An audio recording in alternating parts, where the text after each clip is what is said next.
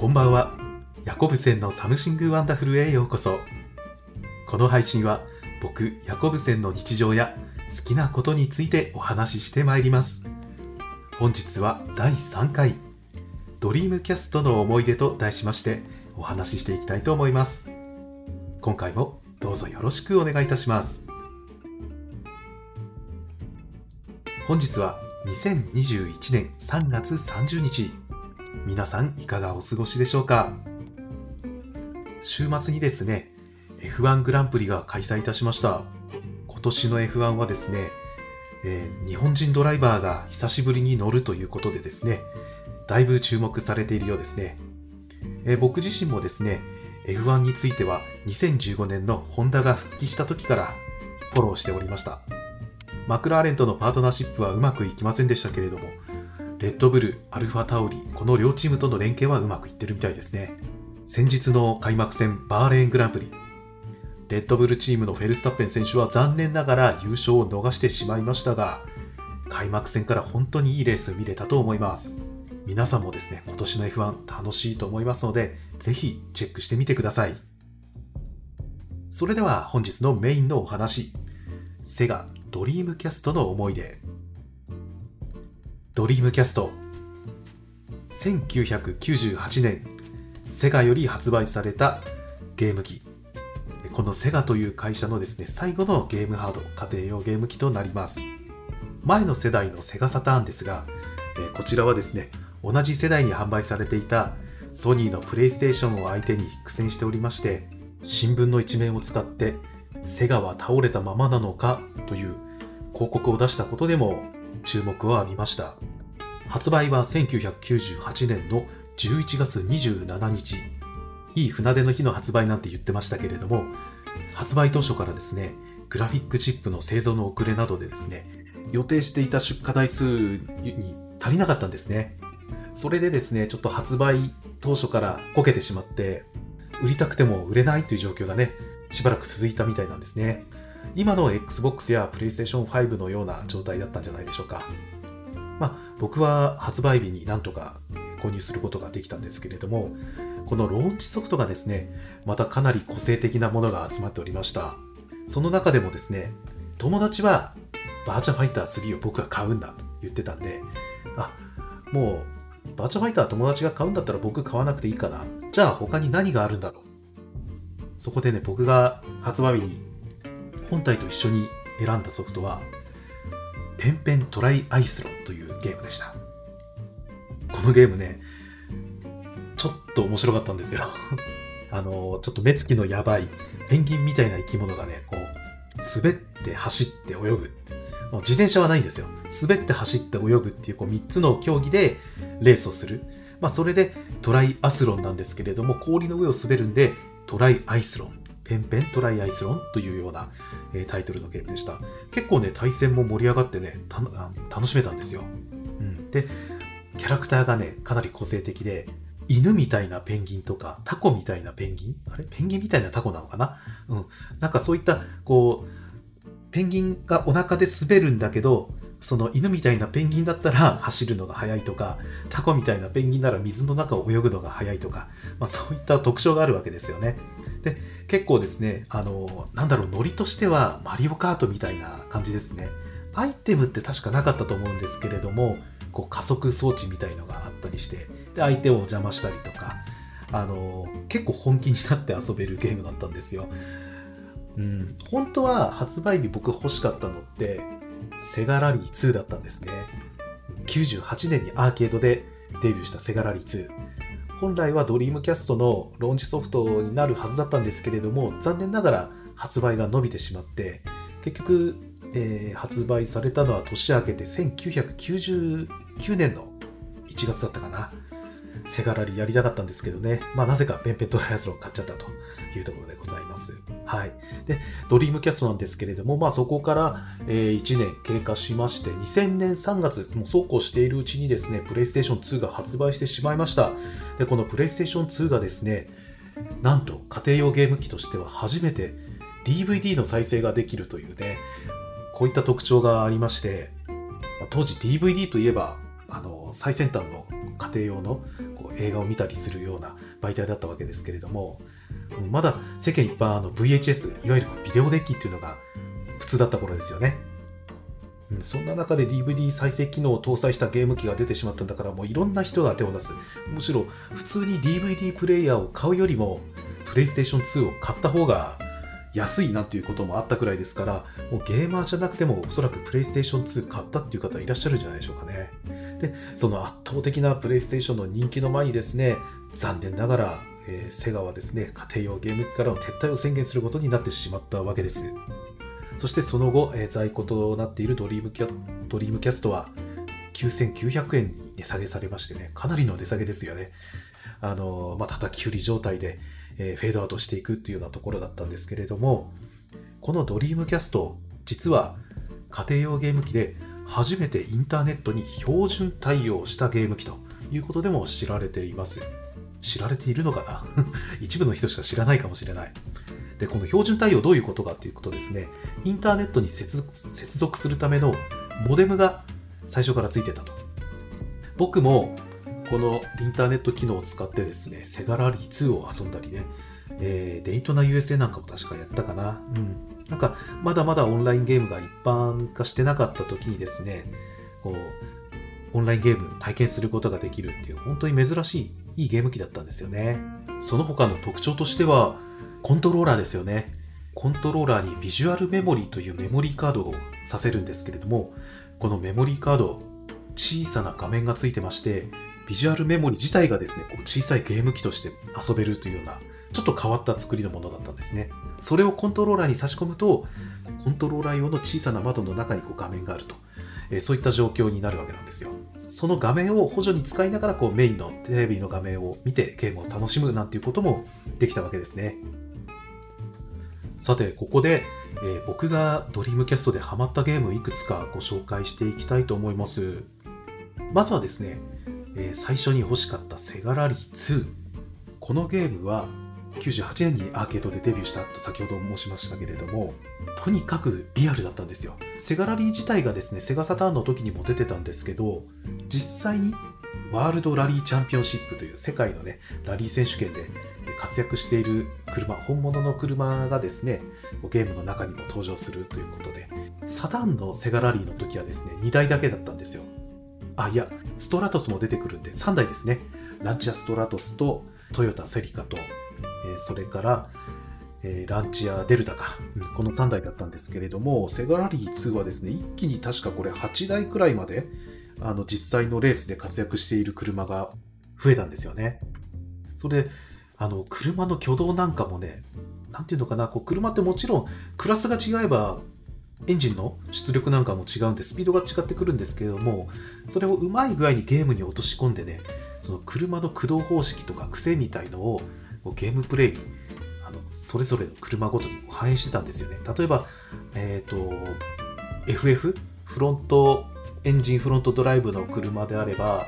えー、オーバーステア気味になるとか、まあ、ちょっと曲がりにくい。でリアにエンジン積んでる。リアがこう重い車であればこうお尻を振っちゃいやすく、ドリフトでこう滑りやすくなるというような、そういった挙動が再現されたゲームでしたね。のと遊んでて楽しくて、いろんな車で、いろんなコースを何度も何度もタイムアタックで走ったりしてました。僕ね、学生の頃、学生寮にいたんですけれども、こう寮で隣のやつもセガラリー2やってたんで、ね、タイムアタックで何分何秒出したよ、なんてわざわざこう、隣の部屋行って報告したりとか、また隣の部屋のやつがこう僕の部屋にね、いや、勝ったぜって報告しに来たりとか、まあそんな風に遊んでましたね。はい。えー、それとですね、思い出深いゲームとしてもう一つ、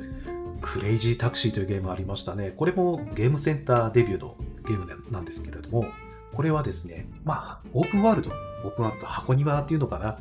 この箱庭、箱庭ワールドの中をですね、こう、お客さんが、ヘイタクシーって言ってこう立ってるんですよ。そのたお客さんをタクシーで拾いながら、あの、ぐるぐるぐるぐるこう回って、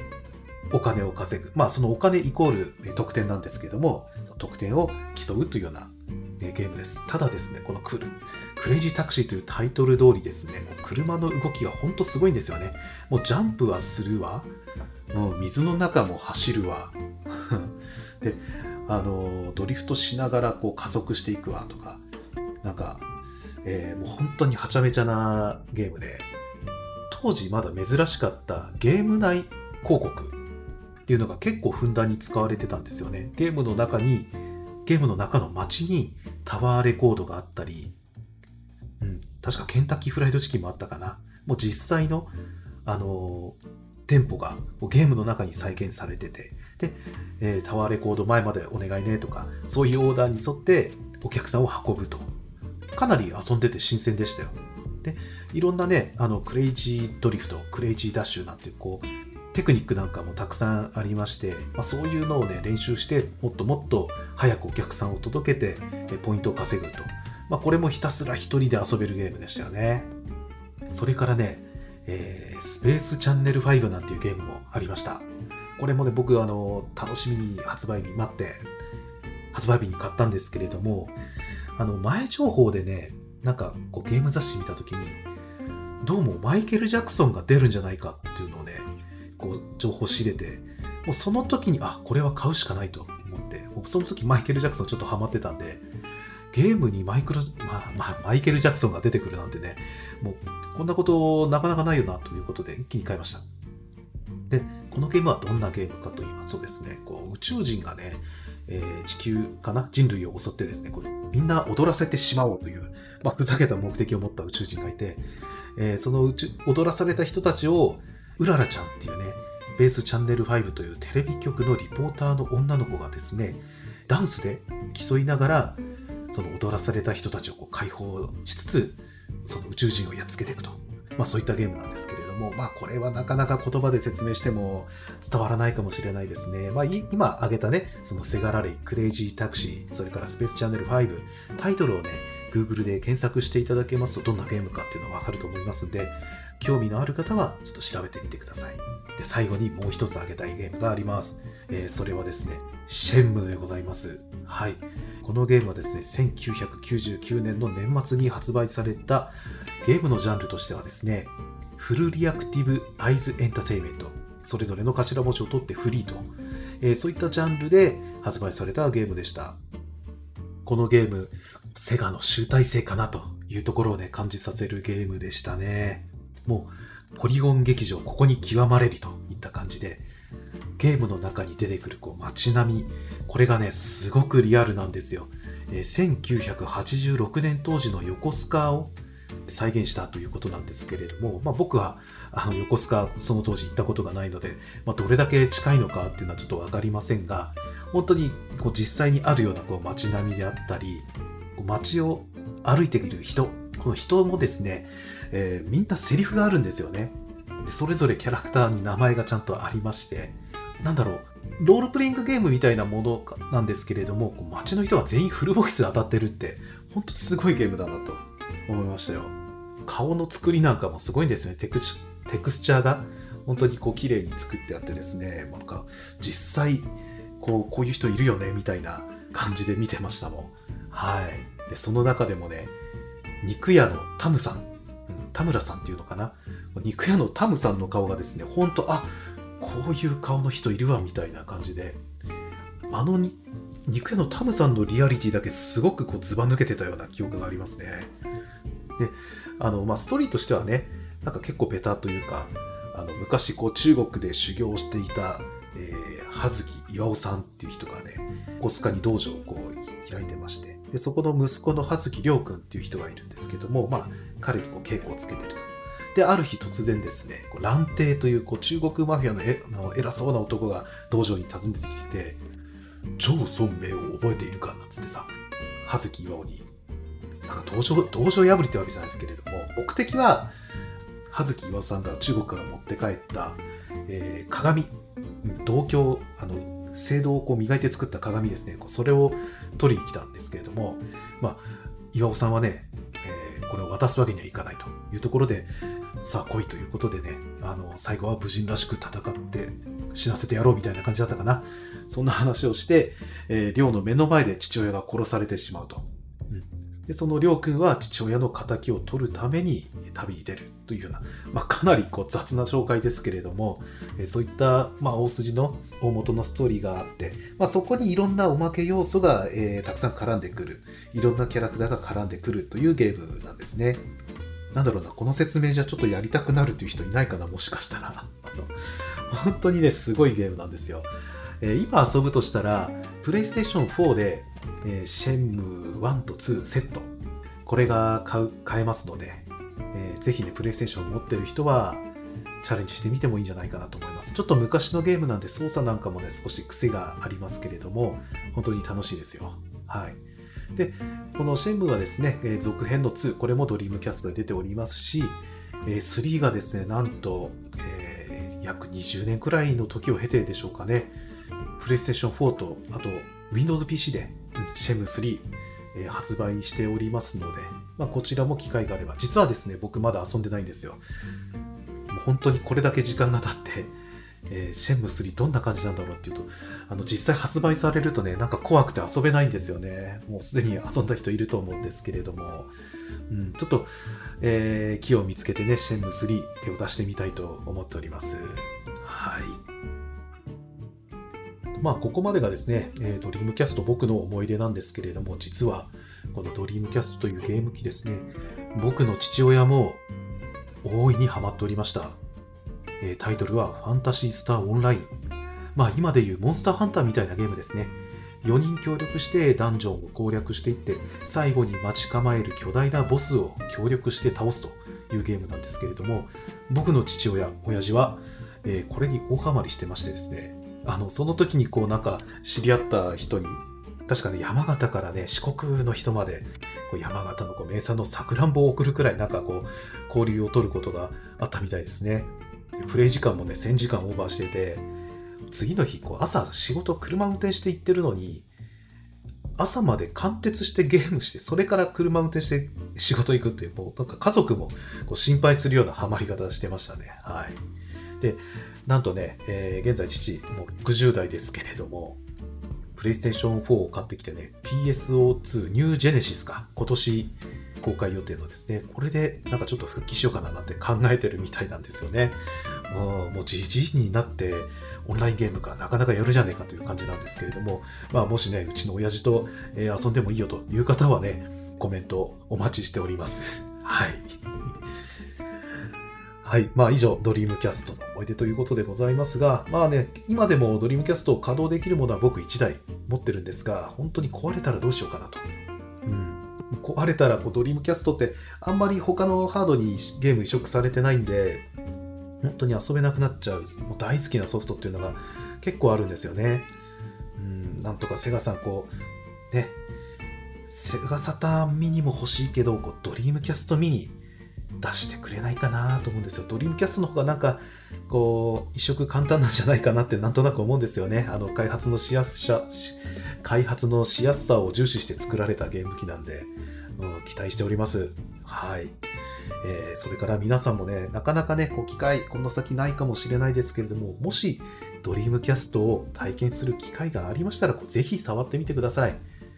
うん、本当にね、個性的なゲームが出てましたね、ドリームキャスト。もうセガの、もう僕としてはあそこがセガの全盛期だったんじゃないかという感じもしております。はい、以上、ドリームキャストの思い出でした。さて、今夜はドリームキャストについてダラダラとお話しさせていただきました。皆さんもね、好きだった、それから思い出深いゲーム機っていうのは、えー、あると思います。そのゲーム機でどんなゲームを遊びましたか？もし思い出したら、放送の説明欄に Twitter のリンク貼っておきますので、えー、Twitter でコメントいただければ幸いでございます。それでは今夜はこの辺で、ヤコブセンがお送りしました。またね。バイバイ。